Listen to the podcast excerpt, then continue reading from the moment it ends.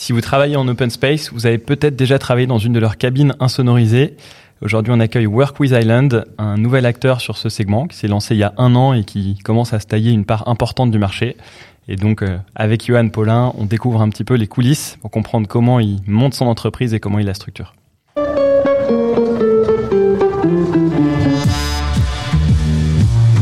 Bienvenue sur Vous avez dit finance, le podcast qui démystifie la comptabilité et le pilotage d'entreprise. Je suis Edouard, un des cofondateurs de Penny Lane, une solution de comptabilité et de pilotage à destination des TPE, PME et des startups.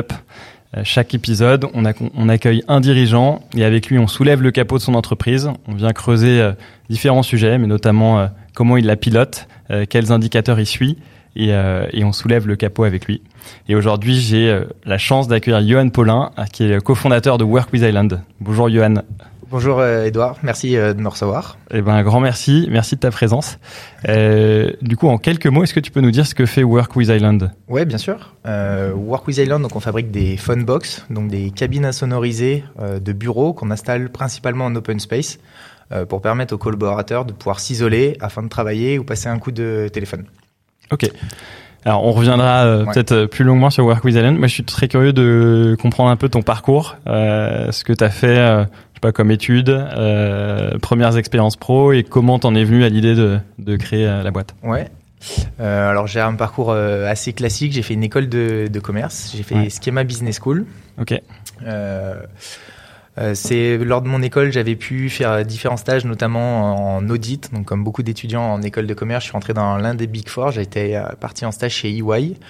Euh, c'est une entreprise que j'ai donc rejoint une fois que j'ai été diplômé. Je suis resté donc deux ans et demi chez EY en tant que consultant en transformation, pilotage. Okay. Euh, en soi, je faisais un petit peu un mix entre de l'audit euh, financier et euh, de l'accompagnement sur des projets d'expérience client, comment améliorer, notamment voilà dans le secteur de l'automobile, comment améliorer l'expérience client, les habitudes de consommation et la transformation vers le numérique. Ok, donc t'étais pas uniquement sur des sujets financiers, t'étais non. aussi. Euh, j'ai fait beaucoup sur de la transformation. Euh, C'était normalement ce que j'étais censé faire. Euh, comme j'avais un passé euh, d'auditeur, j'ai continué à en faire, mais en soi, ça me faisait une sorte de double casquette qui était assez intéressante puisque j'avais des sujets un petit peu nouveaux et euh, de l'audit financier qui en soi était toujours intéressant. J'avais toujours en tête d'un jour monter une boîte, donc de savoir au moins la gérer financièrement, c'était un c'était un vrai avantage. Ok. j'ai fait ça pendant deux ans et demi. Euh, mais c'était pas forcément euh, fait pour moi. J'ai décidé de rejoindre le milieu des startups et euh, sur un poste de sales. C'était plus pour rejoindre une aventure. J'ai rejoint Mon Docteur, donc l'ancien concurrent de Doctolib, qui a été racheté depuis. où j'ai passé donc un peu plus d'une année, donc vraiment sur de la vente et de la chasse pure et dure. Donc j'ai été une, une expérience assez assez intéressante puisqu'il y avait une guerre euh, euh, incroyable face à, à, Doctolib. Donc vraiment les, les prémices un peu, c'était les premiers grosses euh, SaaS euh, avec aujourd'hui Doctolib qui a plus ou moins explosé, qui est quand même une belle belle réussite française. Donc c'était une une belle guerre, on va dire. Et, et donc toi, tu étais au moment parce que Doctolib a ensuite repris où il y a une fusion entre Doctolib et Mon Docteur. Moi, je suis parti de Mon Docteur juste avant le rachat par Doctolib. D'accord. Euh, Je suis arrivé chez mon docteur, on était un peu moins de 200. Je suis parti, ils étaient environ 300. Donc ça commençait déjà à être une boîte euh, assez structurée avec des process. Il restait quand même l'ambiance un peu, euh, on va dire, start-up, mais ça commençait déjà à être, euh, à être une, une assez grosse boîte avec pas mal de, un bon fonctionnement. Ok. Et aujourd'hui, Doctolib, je pense qu'ils sont des milliers. Ouais, ouais. Et donc là, tu es à un poste de, pendant un an de challenger. Euh... Exactement, vraiment euh, business developer. Okay. Euh, donc redémarrer vraiment euh, tout en bas de l'échelle. J'avais jamais fait ce métier, donc vraiment la découverte de ce que c'est que de la prospection, faire son funnel d'acquisition, comment avoir des leads, du ouais. closing, ainsi de suite. Enfin vraiment de, du sales pur et dur. Et, et, par curiosité, pourquoi passer de, de EY à, à Pure Sales? Enfin, Tu sentais un appel ou... euh, C'est quelque chose que j'ai toujours aimé. Euh, j'ai déjà fait un peu de la vente. J'aime bien parler, j'aime bien le contact. C'est okay. un, un, peu cette culture euh, de la gagne qui vient du, du sport, je pense. Donc c'est quelque chose qui m'a toujours euh, attiré. Ouais.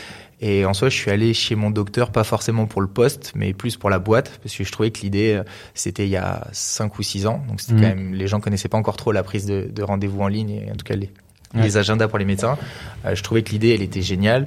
Euh, ils vendaient que ça allait transformer la, la santé et j'étais complètement d'accord avec avec cette vision. Donc j'y suis plus allé pour rejoindre l'entreprise que pour le, le poste en soi. Et en soi, aujourd'hui, je pense que Doctolib euh, et mon docteur, en tout cas, ils ont vraiment participé à la transformation de la santé. Hmm. C'est devenu un acteur euh, plus qu'incontournable. Ouais, on l'a vu avec le, le Covid. Avec le Covid, c'est eux qui vont gérer, je crois, les prises de rendez-vous euh, pour les vaccins. Ouais. voilà, c'est devenu un, un énorme acteur. Ok. Et donc là, tu fais ça un an. Ouais, je fais ça euh, un an et j'ai été débauché par une, euh, une toute petite start-up qui s'appelle euh, Medgo. Medgo, c'est un logiciel de gestion des remplacements pour le personnel hospitalier. Ok. Euh, de façon très simple, dans un hôpital, en gros, quand il y a une infirmière ou une aide-soignante qui est absente, euh, il faut la remplacer. Si Mm. toi ou moi on est absent, c'est pas très grave. Une, une infirmière, ça l'est beaucoup plus. Euh, et donc ils ont appel à deux typologies de personnes. Soit ils rappellent donc leurs salariés sur des heures sup, soit ils font appel à ce qu'on appelle euh, des vacataires, c'est des, des CDD. En dernier recours, ils font appel à de l'intérim. Et ça, euh, de manière assez globalisée, je pense, sur l'ensemble des établissements, ils font tout à la main. Ils ont une liste des personnes disponibles et ils les rappellent. Donc l'outil vise à ce que euh, tous les infirmiers, euh, aides-soignantes puissent s'inscrire dans la plateforme et soient alertés à chaque fois qu'il y a des besoins en remplacement. D'accord. Donc ça, je suis arrivé chez euh, chez Medgo. Euh, il y avait les trois fondateurs. J'étais le, le premier euh, salarié. Ah oui, ok. Parce que maintenant, ils ont fait un bout de chemin, non euh Ouais, maintenant ils ont fait un sacré bout de chemin. Ils ont racheté, euh, enfin, ou fusionné avec leurs leurs concurrents. Je crois qu'ils sont 70 ou 80. Ok. Euh, donc ouais, ils ont fait un. C'était il y a donc ça doit avoir 3 ou 4 ans, si je dis Ouais. pas de, de bêtises. Mais moi, je suis arrivé vraiment au tout début. Euh, il y avait, je crois, trois clients payants. Euh, Enfin voilà, c'était vraiment le, le tout au début. Ils avaient fait un ou deux POC avec un ou deux établissements. Euh, ils venaient à peu près de trouver leur euh, product market fit. Le produit semblait coller, des gens étaient prêts à Ouais. payer, et donc il fallait lancer euh, en gros le, le business et aller euh, vendre la solution. Ok. Donc là, tu arrives à un poste de sales aussi? Ouais. Là, j'étais donc sales manager. Ouais. Donc, je suis arrivé au début ben, en étant seul. Il y a une autre personne qui arrivait en même temps que moi. Donc, on faisait un peu le, le même boulot et on se tirait une, un peu la guerre, on va dire, euh, au sein de la société. Mais c'était c'était assez marrant. Ouais. On est devenus euh, très potes depuis. Euh, et donc, bah, me- faire les, les premières ventes, mais également mettre en place toute la stratégie au niveau sales. Et c'est passé par le recrutement. Quand je suis parti, euh, il y avait six sales qui travaillaient, euh, qui travaillaient avec moi. Et j'ai fini, euh, du coup, head of sales euh, de la société. Ok. Euh, que j'ai quitté, du coup, pour monter euh, euh, Work with Island. Mais c'était une aventure qui était assez, euh, assez intéressante et sur lesquelles j'ai eu pas mal de, de responsabilités. J'ai pu même aller un peu sur des sujets un peu plus stratégiques où je travaillais beaucoup avec le, le CEO qui a été une sorte un peu de, de mentor pour moi, donc une expérience euh, très enrichissante. Et alors, qu'est-ce qui t'a poussé à, Qu'est-ce qui m'a à poussé quitter euh, Medgo Euh, et pour te lancer? bah, c'est la- l'aventure entrepreneuriale. J'ai Ouais. toujours eu envie de, de monter une boîte. J'avais monté un premier projet euh, quand j'étais en DUT, une société qui a tourné euh, quelques mois, mais c'était les, les prémices. Euh, la société, je l'ai montée avec un de mes meilleurs amis euh, qui s'appelle Robin, qui est un de mes meilleurs euh, potes d'enfance. On a toujours eu cette fibre et toujours eu envie de, de monter une, une boîte ensemble. C'est quelqu'un qui vient de, de la finance et qui a toujours regardé un petit peu les opportunités de marché, qui s'était pas mal intéressé à l'immobilier de, de bureau. On avait échangé plusieurs fois un peu sur des sujets divers. Je pense qu'on a eu plusieurs dizaines d'idées de, de boîtes à monter ensemble. Et un jour, on a parlé de ça, l'évolution des, des bureaux, que voilà, il y a pas mal de, de changements Mhm. qui était drivé notamment par le prix du, du mètre carré qui explose dans, dans les grandes villes. Et au fil de l'eau est venu un peu le, le sujet de la, de la phone box. Euh, quand on avait échangé là-dessus, on- j'étais au téléphone et moi j'étais donc on était avec Medgo incubé à Station F et j'étais à l'intérieur d'une phone box pendant l'appel. Donc on s'était un peu euh, marré. Mhm. Je lui ai raconté du coup un peu bah, l'expérience que j'en avais du, du produit. Et euh, l'idée, elle est venue un petit peu, euh, un peu comme ça. On a commencé à regarder comment était le, le marché, quels étaient les acteurs, et on s'est rendu compte qu'il y avait quelque chose de, de sympa à faire. Et ça se passe comment le, enfin toute la phase d'idéation? C'est, euh, je me rends pas compte. Est-ce que tout du long euh, chez, euh, je sais pas, EY, euh, mon docteur Medgo, tu travaillais, enfin, tu réfléchissais à des idées et puis euh, au bout d'un moment il y a la bonne idée et tu sens que tu peux y aller, ou est-ce que c'est plus euh, un moment dans ta vie où tu te dis tiens là euh, je me sens prêt à monter une boîte, euh, je commence à me poser, à réfléchir avec Non, Robin, c'est ça, ton associé. Ouais, Robin. Euh, moi et, et lui, je le sais. Euh, Ouais. Moi, j'ai toujours eu des idées. Je pense que j'en ai eu des dizaines et des dizaines. J'en ai. euh, mes deux parents sont chefs d'entreprise. Je leur en ai présenté des dizaines. Et en général, en une heure, ils avaient cassé mon idée parce qu'il y avait pas mal d'incohérences. Euh, et arrivé que le milieu de la Funbox, même si c'était un produit qu'ils connaissaient pas trop, euh, c'est la première fois où j'avais tous les arguments pour répondre et euh, ça semblait assez logique, le business euh, Ok. model. En plus, c'est un produit physique, donc euh, pour des parents, enfin des chefs d'entreprise qui Ouais. sont un peu plus âgés, vendre un produit phisique, c'est un petit peu plus parlant qu'un SaaS où euh, potentiellement il n'y a pas forcément de rentabilité. Donc c'est des choses qui, Ouais. pour des, des chefs d'entreprise, notre génération, c'est des choses qui parlaient pas trop. Mm. Là, c'était un produit physique, le marché, euh, ils pouvaient le comprendre. Donc euh, voilà, c'était la première fois où l'idée euh, semblait le barrage. euh, Exactement. Et du coup, à partir, enfin, là, on avait déjà commencé, on était déjà à fond dans le projet, euh, à faire un peu nous euh, des business plans, vraiment regarder le marché, quelles étaient les offres, euh, et ainsi de suite. Et monter avec euh, Robin, donc un très bon ami ou un des meilleurs amis euh, Ouais. d'enfance, c'était, tu t'es posé la question ou ça, ça t'a paru 100% naturel et Ça m'a paru euh, 100% naturel. Je vois pas avec qui d'autre je montrais une boîte. C'est le seul qui a un peu cette appétence, je pense, euh, entrepreneuriale et qui a euh, un peu ces- cette réflexion. Il a une très bonne vision du, du marché. Il arrive Mm. vraiment à, à- à se projeter. Euh, j'aurais pas pu faire, euh, j'aurais pas pu monter une boîte avec euh, quelqu'un d'autre. ok, donc une, c'était une évidence. euh, Ouais. Je l'aurais fait seul ou avec lui, mais si je le faisais avec quelqu'un, c'était forcément, forcément lui, c'est sûr. Ok, donc là, là, on est à quelle période euh, Euh, là, on est il y a deux ans et demi.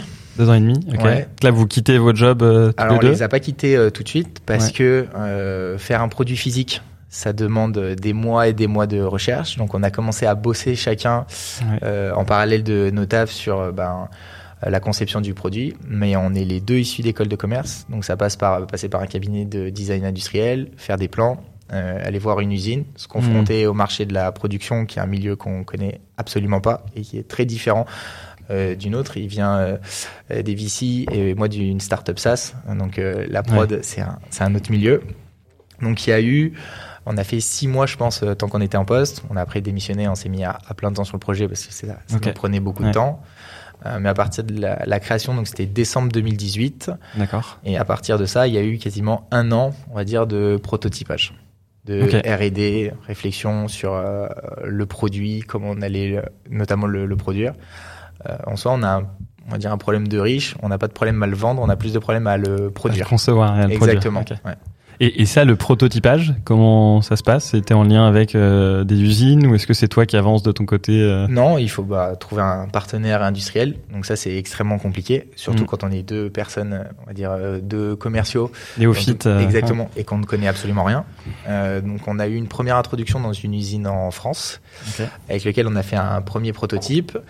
Comme euh, beaucoup de startups, on a vendu un produit avant de l'avoir fait, comme ce, qui se fait régulièrement dans le SaaS. Euh, sauf que sur un produit, euh, on va dire hard, c'est un peu plus compliqué. Euh, on a fait une vingtaine de précommandes. Euh, le jour où on devait livrer la première, euh, le produit fonctionnait pas. Il y avait absolument aucune Ouais. acoustique. Euh, donc euh, ça a été une, une grosse galère. Donc on a commencé à changer le produit avec notre partenaire. Euh. C'était une très bonne usine pour tout ce qui était bois, la construction, mais absolument pas pour l'acoustique, euh, qu'on avait beaucoup sous-estimé. On a sous-estimé un peu la complexité d'une de la cabine acoustique. Euh, on a pris un partenaire qui était au Portugal, euh, lui, pour le coup, spécialisé en acoustique. Donc là, on a réussi à faire un, un bon produit, Mm. en tout cas que- acoustiquement, qui, qui fonctionnait avec une vraie Ouais. sonorisation. Mais bien sûr, on a eu, euh, je crois, 4 ou 5 mois de, de retard euh, à livrer les, les premiers clients.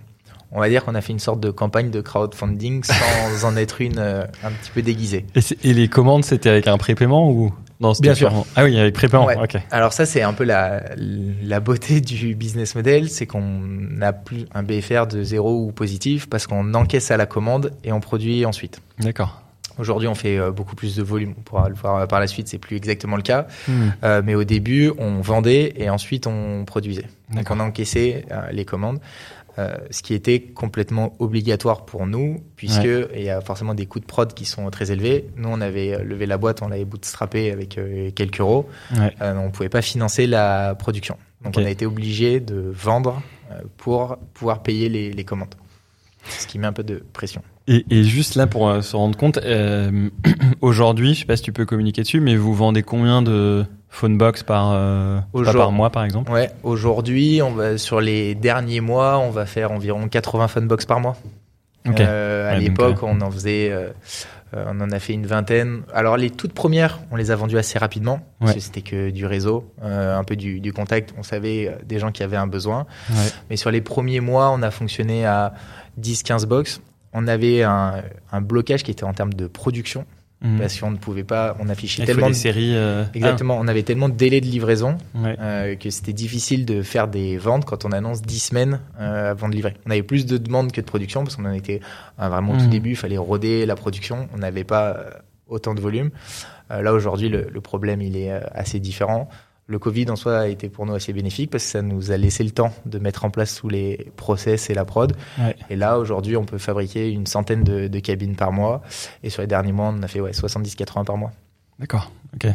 Et est-ce qu'il y a des, je me rends pas compte, est-ce qu'il y a des grandes étapes dans votre croissance? Enfin, Tu as parlé d'une grosse étape de prototypage. Ouais. Est-ce que tu dirais que depuis décembre 2019, c'est linéaire ou est-ce qu'il y a des t'arrives à distinguer Enfin, j'imagine qu'il y a le Covid qui a dû jouer un petit peu. Ouais, beaucoup. Donc, euh, ouais, comment tu relierais en fait depuis la création jusqu'à aujourd'hui euh, Alors effectivement, ouais, décembre de 2019, on va dire les premières euh, livraisons. Donc, on a commencé à livrer nous euh, décembre l'année dernière.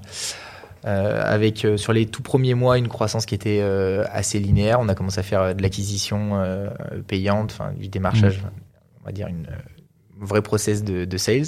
Ouais. Euh, le Covid a effectivement énormément euh, chamboulé euh, l'organisation. Parce que le, chez Workwiz Island, on travaille principalement donc en direct avec les clients, ouais. sans intermédiaire. Ça nous permet de faire évoluer le produit en fonction de leur retour, mais surtout, ça nous permet de tirer les coûts vers le bas, puisqu'on n'a pas de distributeur, pas d'intermédiaire. D'accord. Euh, en gros, il y a l'usine et le client final. Euh, en faisant ce, ce produit-là, donc en direct avec les entreprises, si les entreprises elles sont plus au bureau, eh ben c'est beaucoup plus compliqué. Donc on a euh, pas mal changé de business model, en tout cas de typologie mmh. de, de, clients. Okay. Sur les premiers mois, on vendait donc en direct aux sociétés, principalement des PME, euh, start-up euh, sur Paris. Euh, Aujourd'hui, on vend de plus en plus du coup ce qu'on appelle des, des, intermédiaires qui vont être des architectes ou des opérateurs de coworking qui eux sont très demandeurs, profitent de la crise actuelle où il y a un peu moins de monde pour faire des travaux, euh, rénover des espaces, euh, monter des immeubles, et du coup vont équiper euh, les bâtiments en solutions acoustiques. Donc c'est des plus grosses ventes, enfin ils achètent plus de phonebox d'un coup. Alors, c'est pas forcément des plus grosses ventes parce qu'ils vont équiper, euh, ils pourraient équiper euh, Penny Lane, euh, l'architecte mmh. va acheter euh, trois cabines pour pour l'espace, mmh. mais par contre, ça va être du récurrent. Donc ça, c'est une énorme différence en termes de coût d'acquisition. Euh, une entreprise seule, elle va me prendre par exemple, je sais pas, trois cabines. Ouais. L'architecte, il va effectivement m'en prendre trois, mais deux semaines après, il va m'en reprendre trois pour un autre, et ainsi de suite. D'accord. Donc en termes d'acquisition, c'est la première vente est plus longue, mmh. euh, mais après, il y a une certaine récurrence. Et ça, c'est un vrai changement dans, dans le business model. Aujourd'hui, on a 40% de notre chiffre d'affaires qui est sur des clients existants du récurrent. D'accord. Ok. Et justement, là, tu as un petit peu parlé du marché. Ouais. Mais euh, toi, tu as quelle vision sur ton marché? Il fait quelle taille? Euh, Qui sont les gros, enfin les acteurs un peu stratégiques? Comment toi, tu veux, enfin par quel bout tu l'adresses? C'est assez compliqué de parler de taille de marché parce qu'on pourrait parler euh, du marché de la phone box. Ouais. Aujourd'hui, c'est un petit marché euh, de niche. Euh, mmh. Et si on se compare au marché du mobilier de bureau, là, c'est un marché qui est en milliards euh, en Europe. Ouais. Euh, nous, en tout cas, ce qu'on est convaincu, c'est que dans les mois, années qui vont venir, il y aura une phone box dans chaque espace. Euh, on se rend compte que ben, il y a eu un énorme essor de, de l'open space. Aujourd'hui, il y a quasiment, plus, en tout cas, on ne fabrique plus quasiment de bureaux fermés. Mmh. Euh, le Covid est en train d'accélérer les choses avec le flex office. Donc le flex office, c'est il y a une personne, euh, on n'a plus pardon un poste qui est dédié. C'est les gens arrivent le matin, ils se mettent à un endroit qui est disponible. Donc les gens mmh. viennent au bureau moins souvent, parce qu'il y a le télétravail, et ils y viennent vraiment pour se réunir et pour avoir un moment qui est convivial. Donc euh, des, espaces ouverts. Ouais. Si on ouvre les espaces, il y a forcément besoin euh, de plus de salles pour se réunir. Donc nous, vraiment, la, la vision qu'on a et le, le marché, euh, c'est qu'on va se diriger sur de la salle de réunion en kit. On veut pas faire que de la phone box une place. On veut permettre en fait aux collaborateurs d'organiser toutes leurs réunions dans des solutions kit. Ça va de la phone box une place euh, pour de la visio, euh, mmh. Parce qu'en soi, si on a des collègues qui sont en télétravail, on fait des réunions, mais elles sont à distance, donc on a besoin ouais. de Funbox une place. Et on va sortir de la deux places et euh, demain après-demain de la quatre places pour apporter cette flexibilité aux espaces de travail. D'accord. Tout le marché du, en gros, du, du bureau, il est en train de changer aujourd'hui. De moins en moins de PME vont prendre un bail 369. On va prendre des solutions flexibles avec des opérateurs. Euh, ça va être de la location euh, au mois, de la prestation de service. Mm. Euh, toute cette facette service, il faut que ça se retrouve également dans le mobilier et dans l'aménagement intérieur. Et nous, le fait de faire une, une, cabine insonorisée ou de la salle de réunion en kit, ça apporte énormément de flexibilité. Si l'entreprise elle reste un an dans ses bureaux, au bout d'un an, elle reprend ses cabines, elle les emmène dans le prochain plutôt que d'avoir construit quelque chose en dur et qui a un investissement euh, Donc il y a vraiment un grand changement sur la manière dont on va vivre le, bureau. Et, et toi, t'anticipes en, en, nombre de phone box Je me rends pas compte. La... Enfin, si toi, tu as une idée de la taille de ce marché et à quel point tu peux, tu peux toi grandir dans les années à venir et combien d'unités tu pourrais vendre, par exemple, chaque mois ou c'est assez euh, c'est très dur à, voir à estimer, en, ouais, en termes de volume. En tout cas, nous, ce qu'on voit, c'est une utilisation en open space. On met en gros une cabine pour 20 personnes. D'accord. Donc ça donne une idée du, du ratio. Nous, notre, notre objectif, c'est vraiment de démocratiser ce produit et d'en faire une mmh. commodité. Quand on installe des bureaux, on met un bench de travail pour 6 personnes, 6 chaises, une funbox. Okay. Et si c'est ça, on est en train de parler en milliers, millions, dizaines de milliers, ouais, centaines d'unités. Exactement. Ok, intéressant. Donc tu disais euh, dans les étapes de développement prototypage, euh, Covid impact euh, fort et bascule progressivement vers des clients récurrents. Exactement. Alors, je pense que quand le Covid sera fini, on va avoir nos, nos, clients traditionnels qui vont qui vont revenir. Si les entreprises elles retournent au bureau, je pense qu'elles reviendront en, direct euh, acheter avec nous. Mmh. Euh, l'idée, je pense que c'est que le, marché, il fasse, enfin, en tout cas, nous, notre part de marché, ce soit à peu près euh, du 50-50 entre des ventes en direct et des ventes via des, professionnels. D'accord. On verra, j'espère, bientôt. Et, et toi, Johan, comment tu répartis ton temps Enfin, on a pas mal parlé du, du développement de la croissance. J'imagine qu'il y a un gros volet commercial aussi pour aller convaincre ces, les gros acteurs. Tout à fait. Euh, mais il y a plein d'autres sujets. Enfin, toi, tu ta semaine est, est ventilée comment Et quels sont les euh, sujets que tu traites En gros, moi, je, je m'occupe un peu de toute la partie euh, sales et opération. Alors maintenant, on a des personnes qui nous ont euh, qui nous ont rejoints, mais en tout cas, au, au début, c'est moi qui faisais ces, ces deux volets-là. Aujourd'hui, je pense que je fais euh, quand même encore 30 à 40% de mon temps sur du commercial. Okay. les clients existants, c'est moi qui continue de, de traiter avec eux et, et j'aime bien mmh. j'aime bien faire ça. Euh, donc, ouais, 30-40, je dirais 20% pour superviser les opérations, parce qu'on a un énorme enjeu de logistique. Okay. C'est un produit qui fait 250 kilos. Nous, on essaye de promettre la meilleure expérience d'achat, que ce mhm. soit euh, de commander de façon extrêmement simple sur Internet avec un prix qui soit affiché, mais une livraison pareil, vraiment euh, qui soit au top. On installe la cabine, vraiment voilà, une expérience exactement, une expérience qui soit top. Euh, faut donc il y a un très gros sujet logistique parce que livrer un produit de 250 kilos, mm. on a tous connu des problèmes de livraison un jour euh, dans notre vie, donc on essaye de, de ne pas proposer cette expérience. Ouais. Et après, il y a tout un sujet 30-40% restant, c'est de l'administratif. Aujourd'hui, c'est Robin et moi, on s'occupe de tous les sujets, donc que ce soit RH, paye, compta, finance, euh, les tâches un peu de, de fond. Et avant d'aller sur la partie finance, là, euh, comme euh, la, partie commerciale représente 30 à 40% de ton temps, est-ce qu'il y aurait une vente dont tu pourrais nous parler, ou tu te dis, enfin, dont tu es particulièrement fier, ou enfin voilà, nous parler un peu de ce rôle et comment toi tu, tu le vis au quotidien. Il y a, alors il y, a, il y, a, deux projets qui sont assez intéressants pour nous. Donc on, on, travaille beaucoup avec les opérateurs de bureaux. Ouais. Euh, donc le plus connu, ça va être un WeWork. Je travaille pas encore avec euh, WeWork, mais euh, ce serait un, un grand plaisir. Si quelqu'un de WeWork nous écoute, le message est passé. Euh, non, mais on travaille aujourd'hui avec Morning Coworking, okay. qui est un gros opérateur de bureaux sur Paris, qui a un peu la même philosophie que nous. Mmh. ils font beaucoup de matériaux recyclés, ils essayent de faire des, des, espaces, on va dire, qui soient responsables. Et c'est une vraie philosophie commune. Nous, 80% de la, de la cabine est fabriquée à partir de matériaux recyclés et tout est fabriqué en France. D'accord. Euh, donc eux ne sourcent que des euh, fabricants français. Mmh. Euh, ils avaient par habitude de fabriquer leur propre cabine acoustique. Donc ils faisaient des murs avec une porte. donc ça a été quasiment un an, je pense, de de réflexion avec eux, euh, des phases de mmh. test où on a équipé un ou deux espaces de une ou deux cabines et aujourd'hui on est en train vraiment d'équiper euh, l'intégralité de leurs espaces. À chaque fois qu'ils ouvrent un espace, euh, ça passe, euh, ça passe par nous. Et c'est combien vraiment... d'espaces euh, Morning?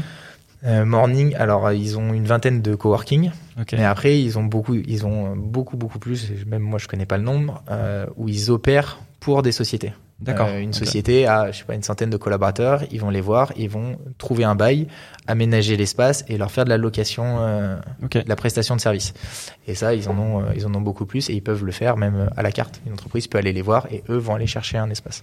Donc comment tu t'y prends pour euh, convaincre Morning Euh, de transformer leur Alors façon le, de faire? le début, comme euh, souvent, c'est un peu par réseau. Ouais. Une euh, collègue de d'école euh, qui gère un espace là-bas, qui Ok. m'a fait la première introduction et la toute première vente il y a maintenant 8-10 mois, je pense. Ok.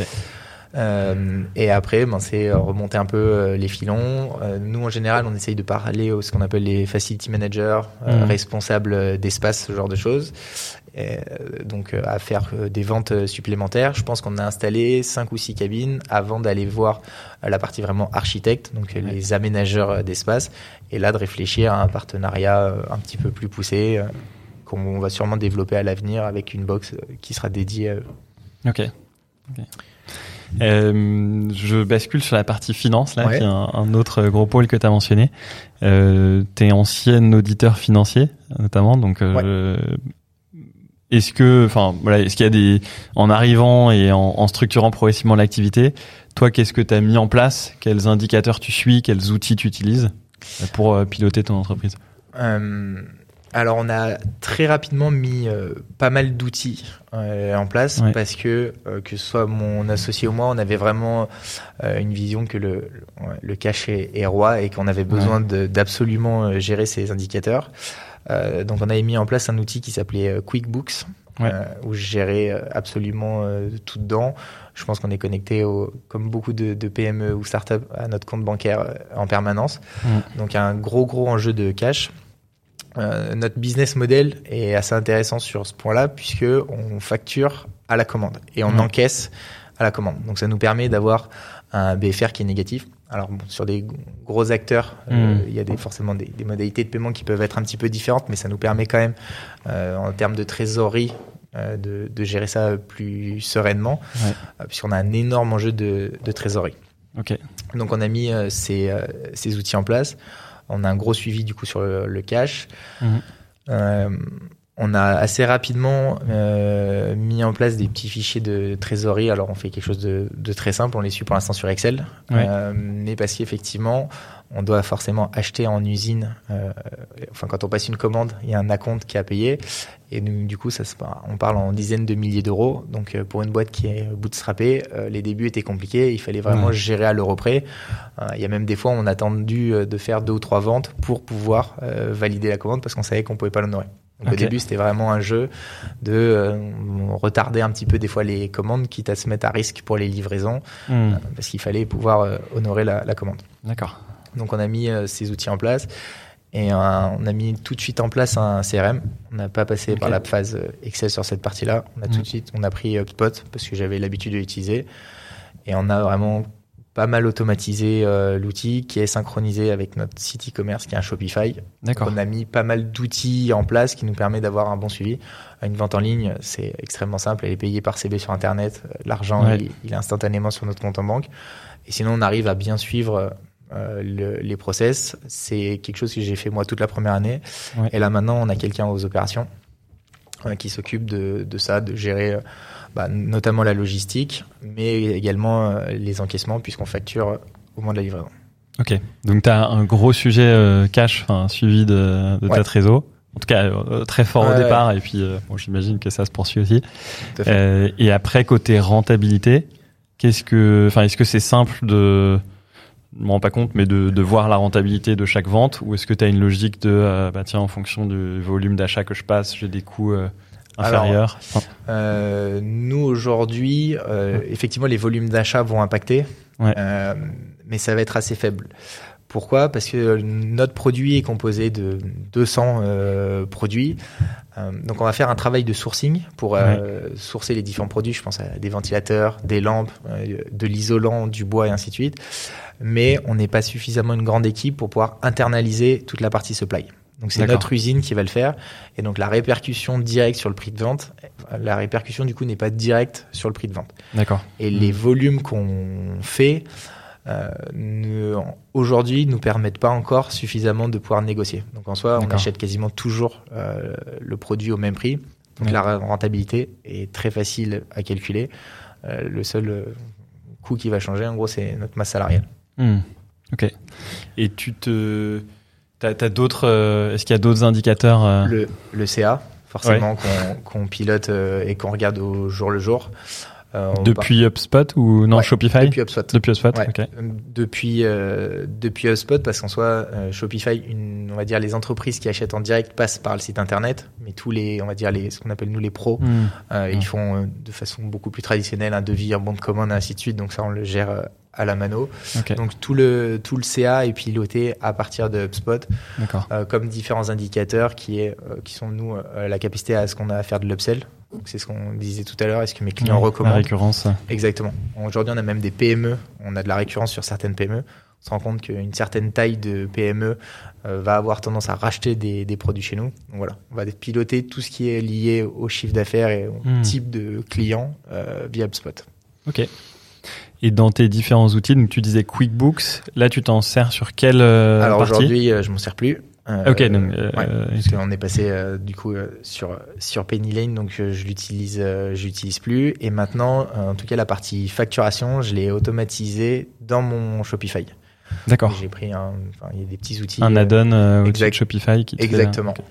Euh, ça, ça fonctionne très bien aujourd'hui, mais on se rend compte qu'on va devoir aller plus loin sur la mmh. partie facturation, notamment parce qu'on a ces clients pros euh, qui peuvent nous demander euh, euh, des acomptes et des remboursements. C'est des, beaucoup plus grosses commandes et on va devoir mettre en place un vrai outil plus complexe, moins automatisé pour le coup, de, de, facturation. Ok. Donc ça va être l'enjeu là sur les, les prochains mois et un, qui est lié également à un sujet d'inventaire et de stock parce qu'on faisait un produit unique. Donc ça, c'était euh, un peu la, beauté du modèle. On a un seul et même produit, mmh. pas de personnalisation, ce qui nous permet de produire pas très cher et d'avoir un très bon produit. Euh, Aujourd'hui, on a un peu grandi, donc on est en train un petit peu de, de, changer. On propose de la couleur, des options. On a un nouveau produit qui va sortir et donc des enjeux de pilotage de stock euh, qui sont euh, beaucoup plus élevés. Avant, on passait une commande, le jour où on était livré, tout était vendu, donc on avait quasiment pas de stock. Mmh. Donc la gestion était très simple. Aujourd'hui, c'est moins le cas. Ok. Euh, qui, on a parlé des outils. Euh, je sais pas s'il y en a d'autres d'ailleurs euh, qu'on n'aurait pas mentionné ou est-ce que ça couvre à peu près euh, Non, ça couvre à peu près tout. Après, comme beaucoup de startups, on utilise Conto et on fait pas mal d'opérations dedans. Et on peut les faire pas mal d'extracts automatisés de Conto vers des Google Sheets ou Excel. Donc on fait pas mal, notamment les flux trésorerie, on les sort là et on peut après à peu près piloter à la main. Et ok, avec connexion la connexion API Penny Lane euh, dans les deux bah sens alors, ça euh, fonctionne euh, dans Penny Lane, j'envoie dans Slack, dans des fichiers Excel. on a, on va dire, la dernière partie qui est pas du tout automatisée chez nous, c'est la partie avec notre usine, donc notre partenaire, où là il y a des gros flux, et là on a un tableau Excel qui est vraiment à la mano. Donc on utilise un petit peu Conto, qui nous renvoie les flux, notamment les paiements qu'on fait envers vers l'usine. Et on a un gros tableau de, trésorerie mais qui est vraiment lié à ce partenaire parce que c'est là où on a des énormes enjeux financiers. Donc voir à quel moment on peut passer les commandes, est-ce qu'on peut passer des commandes, euh, prévoir que dans trois mois si on commande je sais pas 200 cabines, c'est hmm. plusieurs dizaines de milliers d'euros à sortir, est-ce qu'on a les fonds? Et, et ça, euh, alors HubSpot, t'en as un petit peu parlé parce que tu l'utilisais avant, mais les autres outils, comment t'as Comment tu les découvres? Est-ce que c'est euh, du bouche à oreille? Est-ce que c'est toi qui te réserves un petit temps de veille? Euh, C'est pas mal de, de bouche à oreille. Euh, il y en a qu'on connaissait déjà. que ce soit mon associé et moi, on fait pas mal de, de veille sur des. Il y a pas mal de, de groupes Facebook ou hmm. des outils comme, enfin, ou des newsletters type Madines ou Medium. On va être assez actif sur LinkedIn et regarder un petit peu ce qui se passe à droite à gauche. On va échanger avec d'autres personnes. C'est souvent du, du bouche à oreille et on est on va dire qu'on est assez euh, on aime bien un peu les nouveaux outils, on n'est absolument pas réticent au changement, donc on tient un outil qui nous plaît bien et qui peut nous permettre de gagner du temps. Euh, on va regarder, voir euh, si c'est pertinent ou pas. Ok, donc pas mal, on va dire en pointe ou capacité à tester. Je pense que pour une petite société, on a pas mal de, on a pas mal d'outils parce que dès le jour 1, mm. on avait un outil un peu de gestion euh, comptable, euh, finance, euh, un CRM, tout qui était intégré avec un site web. Enfin, dès le début, on a essayé de pas mal s'outiller. Euh, et au-delà de, des outils, de mettre en place un peu des, des process et que tout se fonctionne bien pour qu'on puisse avoir un, un, un, bon historique et, et, sortir de la data euh, facilement.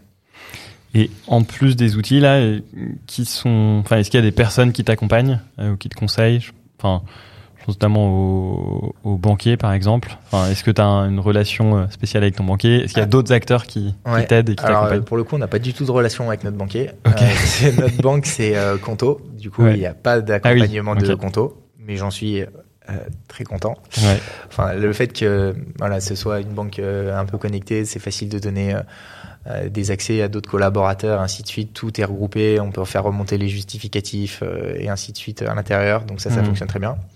Euh, on a une autre banque, une banque traditionnelle, puisqu'on a fait un petit tour de, de site il y a quelques mois, mais on n'a aucune interaction avec notre banquier puisque euh, on y a déposé les fonds, parce qu'à l'époque ouais. Conto ne permettait pas de faire oui. une augmentation de capital. Donc on a déposé les fonds euh, sur cette banque et il doit y avoir une ou deux transactions mensuelles par mois et ça n'intéresse pas vraiment des banquiers de ne pas avoir de flux. Ok. Donc bon, il y a de l'argent, mais on a peu de peu de relations euh, avec eux. Euh, sur la partie finance, euh, on n'est pas forcément énormément conseillé. Moi, j'ai la chance d'avoir une mère qui est commissaire au compte. Donc, okay. en tout cas, sur les parties comptables, ouais. de temps en temps, ça, ça permet d'avoir une réponse rapide. D'accord. C'est quand même un plus. Ok, très clair. T'anticipes quoi comme enjeu financier là, sur l'année 2021 enfin, C'est quoi les, les gros trucs que les tu veux surveiller ouais. euh, On a un gros enjeu qu'on on va sortir de nouveaux produits. Mmh. Euh, donc potentiellement, on va stocker de, de plus en plus. D'accord. Euh, ouais. Parce qu'on se rend compte que le fait d'avoir du stock et donc d'être en capacité de livrer extrêmement rapidement, c'est un vrai atout commercial. Okay. C'est ouais. un de nos meilleurs atouts commerciaux en ce moment. On peut livrer en quelques jours. Euh, mais donc ça demande un énorme pilotage. Mmh. Plus de stock, c'est de l'argent qui est immobilisé, donc il y a des, des gros enjeux. on réfléchit aussi pas mal à lancer de, de, nouveaux services sous forme euh, d'abonnement. Ça va être la nouveauté qui va sortir dans quelques mois. On va connecter les Funbox euh, pour avoir la disponibilité. Euh, c'est-à-dire, on est dans un. Typiquement, on est à Station F. Il y a, je pense, une quarantaine, cinquantaine de Funbox. c'est toujours compliqué de savoir laquelle est disponible. Mmh. On va faire une petite intégration dans Slack qui permet de savoir automatiquement quelles sont les box connectées. Et ça, ça va nous permettre de se lancer sur un sujet d'abonnement. donc ça, c'est une grande nouveauté. Donc il y aura tout un, un nouveau sujet euh, de vendre un SaaS en parallèle d'un hard. Ça, c'est le donc, gros donc, enjeu de l'année à venir. Donc là, c'est pas un, enfin juste pour le fonctionnement là de de la box, c'est euh, c'est pas un système de réservation, c'est plus un capteur qui voit s'il y a quelqu'un à l'intérieur. Alors là où je te permet de. Ouais, tout à fait. D'accord. C'est euh, tout à fait possible. Euh, une fois qu'on a la présence, on peut la monitorer euh, comme on veut. Ouais. Si on sait qu'elle est disponible, potentiellement on peut la réserver. Donc c'est probable qu'on le, le fasse par la suite. En tout cas, aujourd'hui, sur de la Funbox une place, c'est pas forcément la demande des gens de pouvoir la réserver. Je pense qu'il faut que ce soit accessible à tout le monde. Ouais. Euh, J'ai un appel, je rentre dedans. Par contre, euh, de la deux places ou de la quatre places, oui, là, il y aura un, probablement il y aura un système de réservation. Euh, J'ai un gros call ou une démo, je veux réserver. On a, je sais pas, un responsable commercial et mmh. un commercial, ils veulent être dans la box, ils peuvent la réserver comme on le ferait avec une salle de réunion. D'accord. L'idée, c'est qu'on vienne vraiment remplacer les salles de réunion avec du mobilier en kit. Euh, donc, il faut proposer les mêmes services qu'une qu salle de réunion. Et euh, super intéressant ce que tu as dit sur la, enfin, le nouveau business model euh, ouais. plus SaaS. Euh, ça, c'est. Hmm, enfin, ta vision, c'est que euh, dans 5 ans, tu vends que du SaaS ou, euh, ou c'est plus un truc. C'est effectivement une idée. Il n'y a rien de, de définitif, ouais. mais c'est une idée qu'on qu a en tête. Euh, toujours dans cette idée d'apporter de la flexibilité. On, on, si je fais le parallèle avec les bureaux, euh, on prend plus de bail 369, on va dire que c'était l'achat, euh, et on prend ouais. de la prestation de service. Euh, moi, la Funbox, ça peut être l'équivalent. J'ai un besoin pendant un an, j'ai pas besoin d'acheter une cabine, mmh. j'ai besoin de pouvoir m'isoler. Et du coup, nous, on pourrait passer sur un modèle de location. D'accord. Là, on l'a lancé il y a quelques temps, on propose maintenant du leasing. Ouais. Euh, donc c'est un autre enjeu de cash à gérer. Après, on a un partenaire euh, qui s'occupe du leasing pour nous. Donc en gros, on vend la cabine à notre partenaire, qui lui nous refinance euh, directement et s'occupe de récupérer les, les loyers. Okay. Mais on a mis en place cette solution de leasing euh, qui est assez intéressante pour les entreprises puisque ça permet de pas toucher à son à son capital et à ses fonds. Mmh. Et ça, ça, devient un opex. C'est assez intéressant. Euh, la location, et pareil côté trésor, euh, le refinanceur te verse tout de suite le montant. Ouais, à la livraison. En gros, une fois que la cabine elle est livrée, moi j'envoie euh, la facture au financeur et on est réglé, je crois, sous 48 heures. Donc ça nous permet d'avoir les fonds de façon euh, instantanée. Euh, en soi, c'est on va dire un des meilleurs clients. Tout est automatisé sur une plateforme. Ok. Donc ça, ça fonctionne assez bien. L'idée, c'est de réfléchir à aller plus loin et faire vraiment de la location. pourquoi pas même au mois. Hmm. Vraiment, on a un besoin ponctuel. C'est l'idée un petit peu, la réflexion qui est en cours. Et donc ça, 2021, c'est une, tu te, vous vous lancez sur là-dessus? Là, on veut sortir ce qu'on appelle nous donc le, module connecté, d'avoir la, présence en gros dans les funbox. Euh, ça, c'est quelque chose qui sera vendu en option sous forme d'abonnement, puisqu'il faut euh, les connecter et ainsi de suite. Euh, et de ça découlera ou pas la mise en location, puisque ça, ça fait sens de vendre l'option comme ça. Ok. J'ai une question un peu générale, mais tu donnerais quoi comme conseil à quelqu'un qui se lance enfin qui monte une entreprise dans euh, du hard, enfin pas du hardware, mais un, un produit physique euh, assez onéreux, mais où il y a de la, une phase de conception euh, avant de commercialiser. Euh, enfin, Est-ce qu'il y a des erreurs que tu as faites que tu ferais pas Est-ce que tu as des, des, choses qu'au contraire On a fait une très grosse erreur qui était de minimiser la difficulté de la production. D'accord. Je pense qu'il y a eu deux aspects qu'on a minimisés. C'était la difficulté de travailler avec un partenaire industriel. Euh, quand on vient d'un milieu un peu euh, start-up, euh, c'est quelque chose qui est, c'est des très grosses machines, c'est beaucoup plus lent, il y a beaucoup de, de process, des choses qu'on pense qu'ils vont prendre une heure, elles prennent un mois. Euh, donc ça, c'est un, gros enjeu à avoir et à choisir un bon partenaire. Nous, on en a eu trois différents. Euh, le dernier, on a, c'est quelque chose d'assez incroyable dans l'industrie. Quand il nous donne une date, il la respecte. Avant, ça avait jamais été le cas. D'accord. Donc de bien s'entourer avec des partenaires industriels qui fonctionnent. Hmm. Mais quand on est très jeune, euh, c'est très compliqué de pouvoir auditer et hmm. savoir quel est le bon partenaire.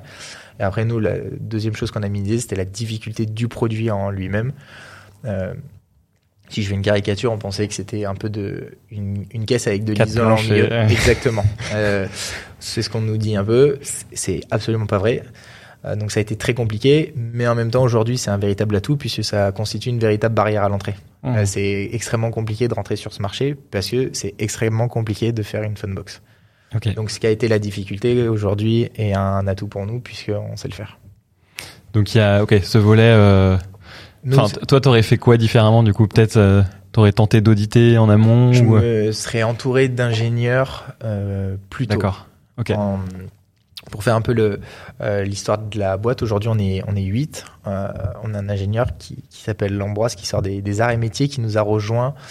On avait déjà sorti un premier produit euh, qu'on commercialisait déjà, donc on était déjà dans une phase de commercialisation. Euh, mais il y avait beaucoup d'erreurs de conception. Et lui, il est arrivé, il a dû euh, tout ressortir. Ça a été quasiment encore huit mois de travail. Alors, on pouvait commercialiser un produit en parallèle, mais il y a eu une deuxième phase de R&D.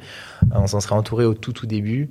on aurait gagné, quelques mois. Exactement. On aurait gagné huit mois. On aurait un produit qui serait arrivé tout de suite, peut-être mieux pensé. D'avoir internalisé ça dès le début, ça aurait été intéressant. D'avoir une sorte de CTO, même si c'est pour du, du hard.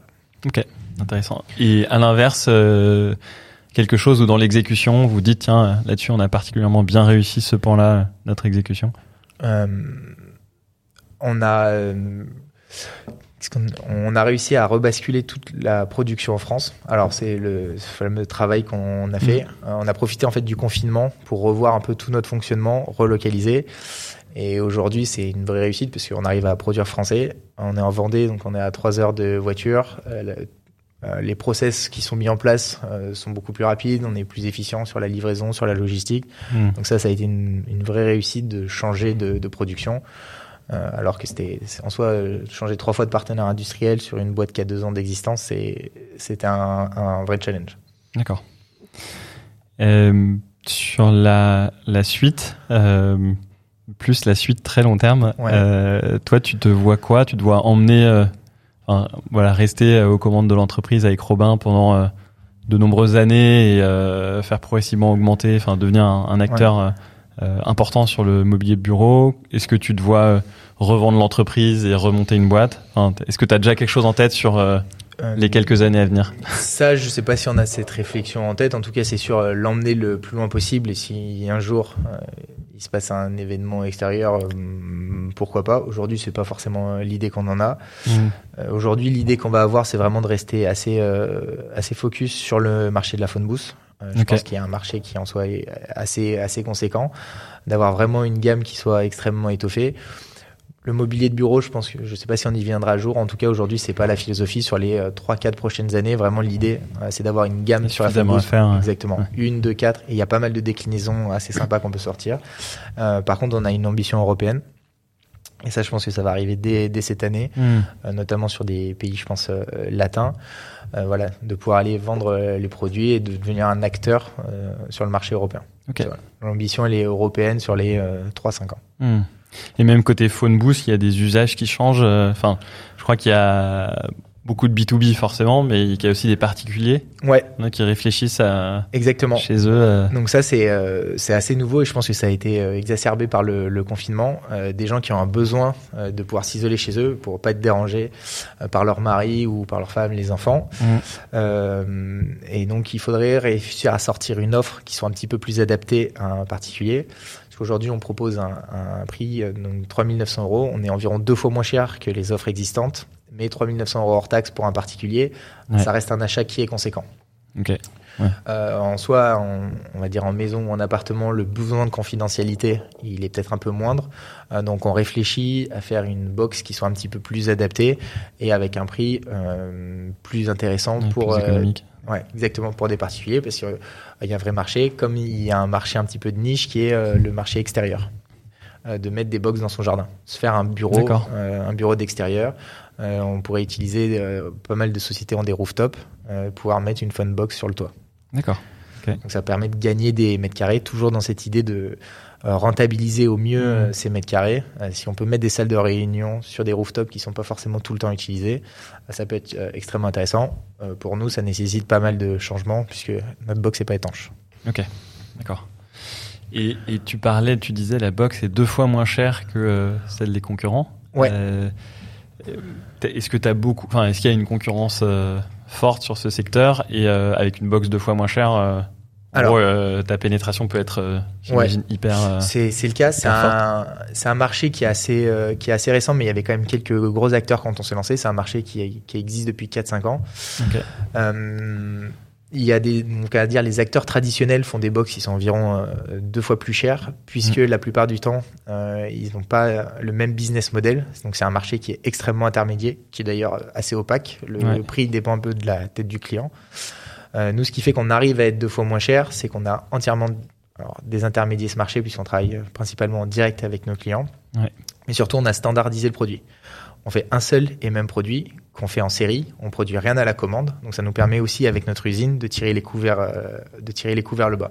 Donc, on arrive à faire un très bon produit qui est euh, beaucoup moins cher. Hmm. Après, aujourd'hui, on a un gros concurrent, euh, américain notamment, euh, qui a Ouais. le même euh, business model, ou nous qui avons le même euh, business model que lui, de vente en direct sur Internet. Et là, il y a une, euh, il y a une vraie guerre, on va Et dire. qui est présent en. France. euh, Ouais, qui est présent en. France depuis euh, depuis quelques mois. Et là, pour le coup, il y a une vraie concurrence parce que c'est un peu c'est la même gamme de tarifs, c'est un peu Ouais. la, la même offre, on va dire la même expérience.